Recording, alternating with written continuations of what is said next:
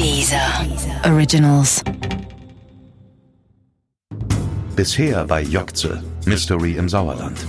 Er saß apathisch auf einem Sessel im Wohnzimmer und stöhnte plötzlich, jetzt geht mir ein Licht auf. Und dann kritzelte er sechs Buchstaben auf ein Blatt Papier. Y-O-G-T-Z-E. Jokze. Es gab in den 80er Jahren einen ganz interessanten Hinweis darauf, dass Jokte ein Teil einer äh, chemischen Formel sein könnte, die in Zusammenhang steht mit dem Beruf des Verunfallten. Stoll war ja von Hause aus Lebensmitteltechniker. Kurz nachdem er das Wort in der ehelichen Wohnung aufgeschrieben und wieder durchgestrichen hatte, hat sich Stoll dann mit seinem blauen VW Golf 1 zum Papillon aufgemacht, um dort stocknüchtern vom Barhocker zu fallen. Er prophezeite für diese Nacht ein fürchterliches Ereignis. Ja, weiter führte er seine kryptische Vorhersage nicht aus, nur ein fürchterliches Ereignis.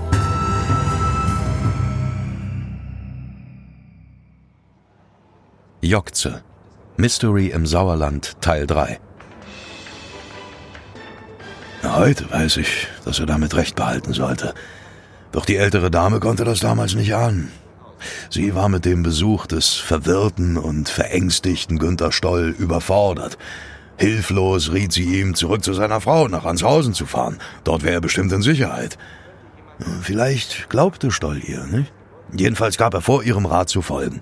Vielleicht ging aber auch sein letzter Hoffnungsschimmer verloren, als sich die Fensterläden im ersten Stock schlossen und er wieder alleine in der dunklen Oktobernacht war. Das Gespräch zwischen ihm und der alten Dame in dieser Nacht war wirklich seltsam. Wahrscheinlich hätten mein Kumpel und ich an einem der nächsten Abende im Papillon darüber gelacht. Vielleicht hätten wir Stoll sogar damit aufgezogen. Aber angesichts dessen, was mit Günter Stoll in den folgenden Stunden geschah, da gab es nichts mehr zu lachen. Nach Anshausen zu seiner Frau fuhr Günter Stoll in dieser Nacht jedenfalls nicht mehr.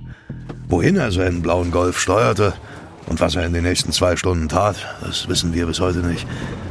Doch das für diese Nacht prophezeite fürchterliche Ereignis erfüllte sich in diesen zwei Stunden auf grausame Weise. Zwei Lastwagenfahrern blieb es vorbehalten, das vorerst letzte Kapitel in Günter Stolz Leben aufzuschlagen. Beide waren gegen drei Uhr morgens auf der Autobahn 45, der sogenannten Sauerlandlinie, Richtung Ruhrgebiet unterwegs. Und kurz vor der Ausfahrt Hagen Süd, rund 100 Kilometer von Heigerseelbach entfernt, entdeckten sie fast gleichzeitig im rechten Seitengraben der Autobahn einen Wagen, der von der Fahrstrecke abgekommen war. Einen blauen VW Golf 1 mit Siegener Kennzeichen. Das Auto von Günter Stoll. Hm? Es war neblig in jener Nacht, typisch für diese Jahreszeit. Dennoch konnte einer der beiden Lkw-Fahrer schemenhaft eine Person erkennen, die um das Auto herumlief. Er brachte seinen Laster auf dem Standstreifen zum Stehen und eilte zu Hilfe, weil er glaubte, es würde sich um eine verletzte Person handeln. Doch als er Stolz Golf erreichte, war die Person verschwunden. Dafür machte er im Innenraum des Wagens eine bizarre Entdeckung. Der Fahrersitz war verwaist, doch auf dem Beifahrersitz lag Günther Stoll, schwer verletzt und vollkommen nackt. Einzig seine Schuhe standen sorgfältig nebeneinander im Fußraum des Golfs. Ich habe mich lange Zeit immer gefragt, wo seine Kleidung abgeblieben war. Ich dachte, wenn sie gefunden werden würde, könnte man alle Rätsel in dieser Nacht lösen. Christian Steiger belehrte mich eines Besseren. Die Kleidung war im Auto, die Schuhe standen vorm Fahrersitz, da lag auch die Unterwäsche, die Hose und seine Lederjacke waren in den hinteren Fußraum geknüllt worden. Also die gesamte Bekleidung war vorhanden, aber er lag in der Tat splitternackt und mit Laubblättern teilweise bedeckt im Auto. Die Kleidungsspur brachte also leider rein gar nichts. Ja. Stolz körperlicher Zustand ließ hingegen keinen Zweifel daran, dass sich seine Prophezeiung auf furchtbare Weise erfüllt hatte. Er war dem Tod bereits näher als dem Leben. Was immer ihm auch geschehen war, er hatte schwerste Verletzungen davongetragen, die das Schlimmste befürchten ließen. Dennoch war er zu diesem Zeitpunkt noch bei Bewusstsein. Die Frage der beiden Lkw-Fahrer nach weiteren Insassen des Wagens konnte er noch stöhnend beantworten, wie Christian Steiger mir bestätigte. Er war bei relativ klarem Bewusstsein, als man ihn äh, gefunden hat, äh, morgens um drei am Rand der Autobahn, schwerst verletzt, hat aber noch gesagt, dass vier Personen im Auto waren, nicht seine Freunde und dass die drei anderen abgehauen wären. Es waren ja zwei Lastwagenfahrer, die ihn zeitgleich gefunden haben er muss da schon äh, etwas länger am Rand der Autobahn gelegen haben. Also äh, aus dem Protokoll, aus dem polizeilichen Protokoll, das erhalten ist, natürlich geht hervor, dass der Motor schon kalt war. Das heißt, es müssen eine ganze Reihe von Autofahrern damals in dieser Nacht an der Unfallstelle vorbeigefahren sein, ohne ihm zu helfen. Und die beiden Lkw-Fahrer haben auch einen jüngeren Mann gesehen, der sich durch die Böschung vom Unfallort entfernt hat, als die beiden dazukamen. 20 bis 25 Jahre alt, ovales Gesicht mit einer Verletzung am Arm. Also das war damals eine relativ präzise Personenbeschreibung. Mehr konnte Günter Stoll den beiden Lkw-Fahrern nicht mehr mitteilen. Der sofort verständigte Notarzt versuchte Stoll noch am Unfallort zu stabilisieren, doch auf dem Weg ins Krankenhaus starb der Mann der seinen eigenen Tod in dieser Nacht vielleicht vorausahnte.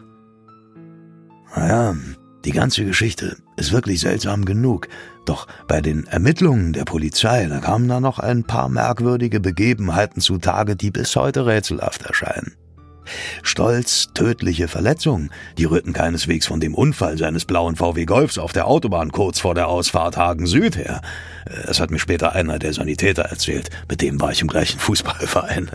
Stolz Golf war von der Fahrspur abgekommen und in den Graben gerutscht. Keine große Sache, bei der man sich normalerweise nicht schwer verletzt. Nein, Stoll hatte seine schweren Verletzungen bereits zuvor erlitten. Er muss nach seinem Besuch bei der gottesfürchtigen Dame in Heigerseelbach irgendwo von einem anderen Auto überfahren worden sein. Wo und von wem? Das ist bis heute die große Frage.